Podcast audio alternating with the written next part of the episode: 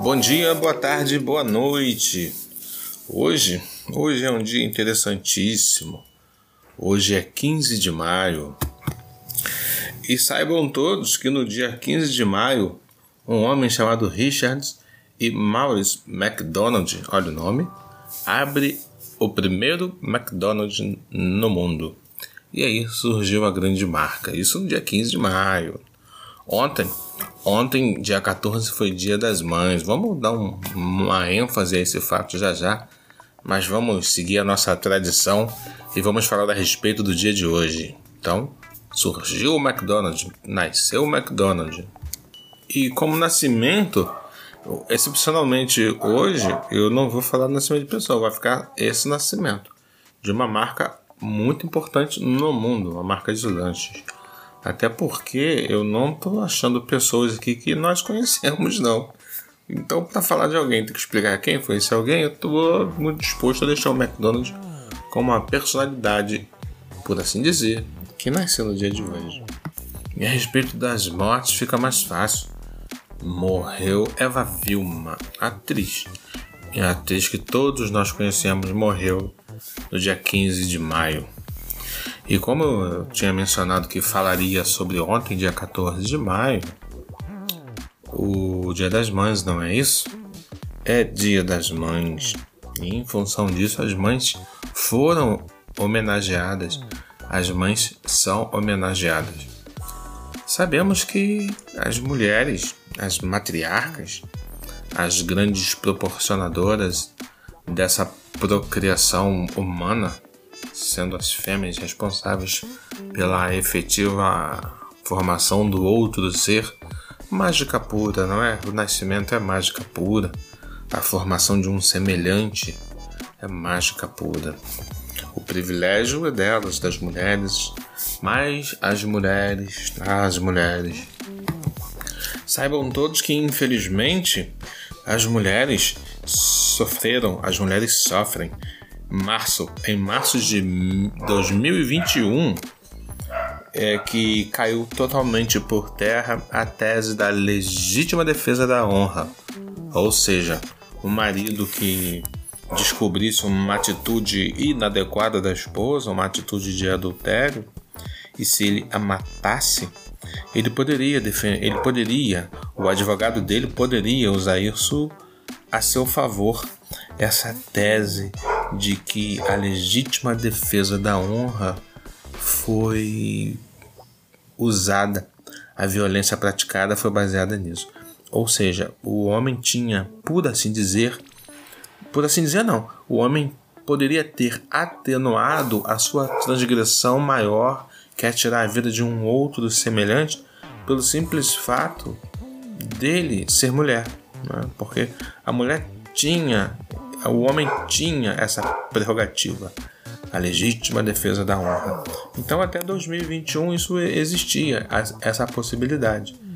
Não é? Então, tem pouquíssimo tempo, tem dois anos isso, ou se até dois anos atrás alguém poderia tentar usar esse argumento em defesa de um assassino que matou a sua própria mulher, sua própria namorada, sua própria noiva a legítima defesa da honra. A respeito do voto, essa coisa tão importante que falamos de tempos em tempos, falamos com frequência aqui no podcast. É, as mulheres só conquistaram esse direito no governo Getúlio Vargas em 1932.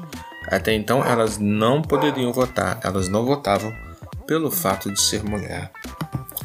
E, os, e as queridas e queridos acham que parou por aí?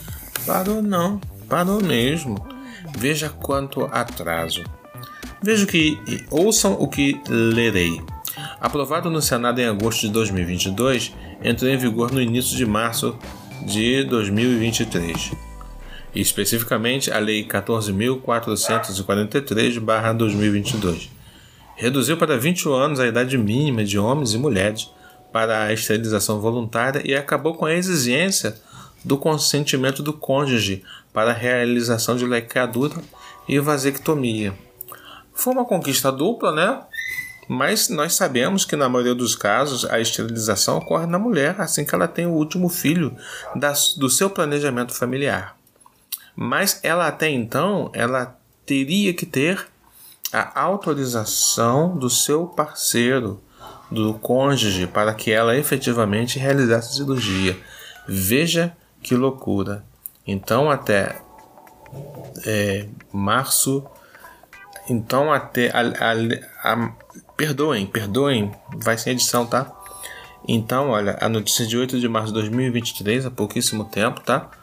Quando entrou de fato em vigor a lei, que era de 2022, a, a pessoa precisava, a mulher precisava da autorização do seu parceiro para fazer a cirurgia de laqueadura, de esterilização, para que não pudesse, nesse Brasil de tantas dificuldades, ter filhos fora da sua programação familiar, do seu planejamento familiar. Então, o progresso para as mulheres no Brasil, ele é muito lento, ele foi muito lento. Há pouquíssimos dias agora, o presidente Lula sancionou a lei que determina que homens e mulheres exercendo a mesma atribuição nas empresas têm que ganhar o mesmo salário. Ops, deixa eu corrigir aqui, tá? É projeto de lei ainda, ok? Publicado em 8 de março de 2023, há poucos dias atrás, então, às 8 horas e 27 minutos, no Dia Internacional da Mulher, e celebrado nesta quarta-feira 8, o presidente Luiz Inácio Lula da Silva vai oficializar o envio de um projeto de lei para promover igualdade salarial entre homens e mulheres que exercem a mesma função. Eu falei que era uma lei sancionada, mas não. É um projeto de lei que está tramitando, já passou pelo Congresso, vai para o Senado e deve passar, se Deus quiser, dando condições de jogo igual a homens e mulheres no que diz respeito ao trato pelas empresas. É aí que é o barato do governo de esquerda, que o aspecto humanitário da sociedade é visto com mais atenção. Aí que é o barato. E aí é que eu não entendo pobre de direita, favelado de direita. Não entendo isso. Porque precisamos sim ver cada vez mais robusto os planos de habitação para o indivíduo pobre. Minha casa, minha vida. Precisamos ver de forma robusta o projeto e a programação do governo relacionada a remédios populares. Nós vemos aí o tal do farmácia popular que ajuda muitas pessoas, a diabéticos, a hipertensos.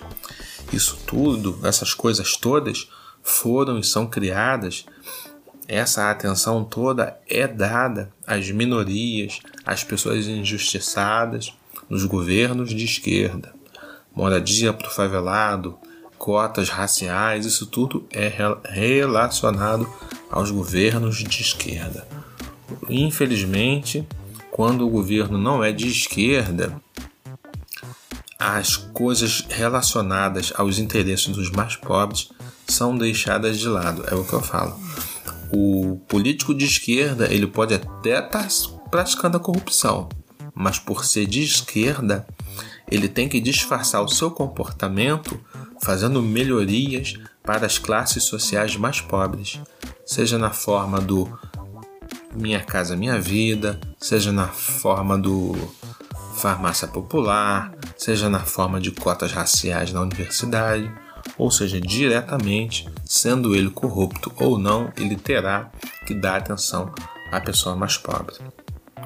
Saindo dessa coisa da política, que eu sei que os queridos amigos e amigas que não são de esquerda devem ficar um pouquinho chateados com essas minhas observações, é... voltando para a coisa da mulher, né?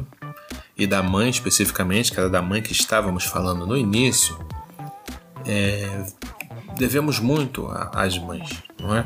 Quando as famílias elas se fragmentam, não raro, as mães é que são o grande elemento de ajuntamento dos filhos. O pai se separa também dos filhos. Não raro há o abandono dos filhos.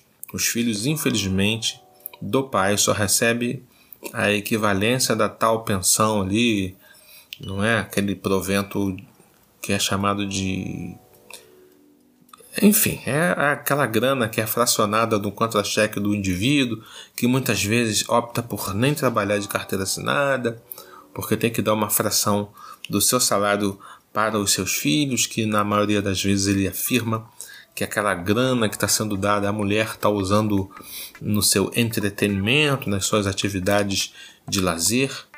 e quando na verdade é pouca grana que é dada para os seus filhos deixados do primeiro casamento, ao ponto dessas crianças passarem por restrições, seja no, no aspecto da alimentação, seja na questão da moradia, seja na educação. A verdade é que as crianças e jovens que são criados longe do pai, especificamente do pai, elas têm uma limitação em sua formação.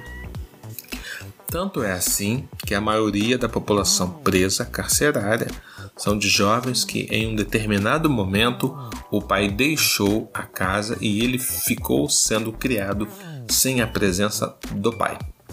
E, na maioria das vezes também, o cara que se vincula afetivamente a essa mulher, que está separada e tem seus filhos, não raro ele não assume, ele não quer assumir o papel de pai, o perfil de pai e de orientador, que muitas vezes ele entende que não tem nem esse direito então ele também não tem esse dever. Entenderam?